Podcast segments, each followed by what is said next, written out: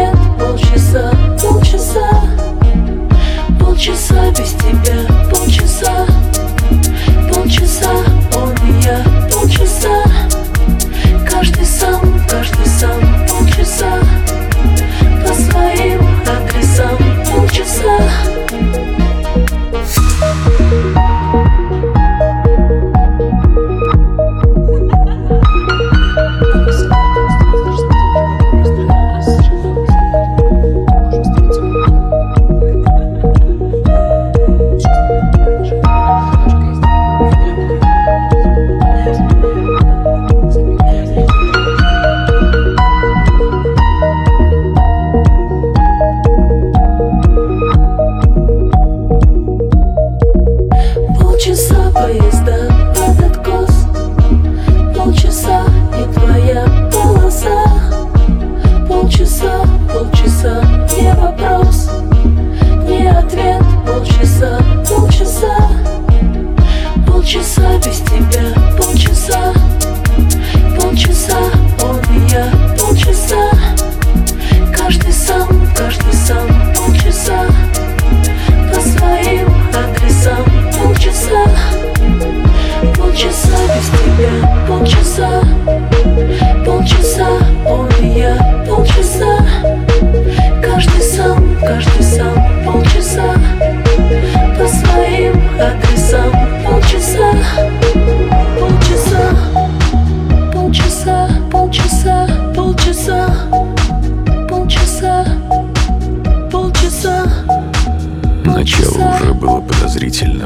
попахивало мистикой.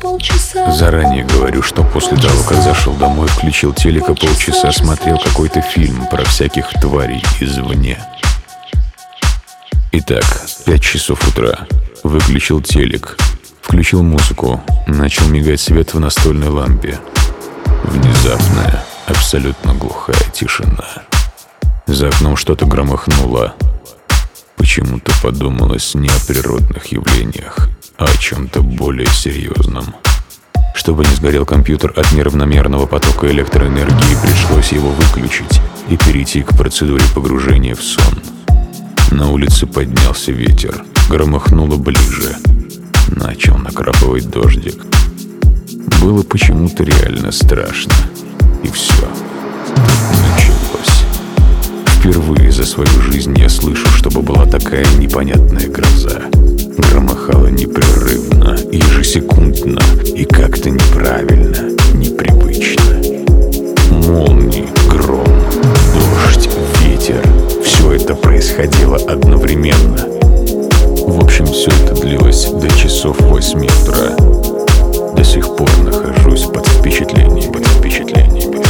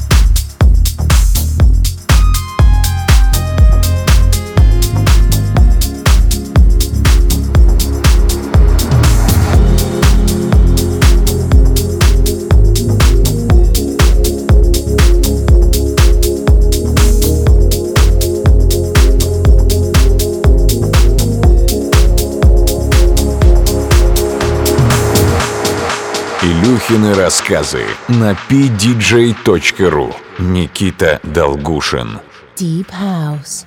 A new disco history.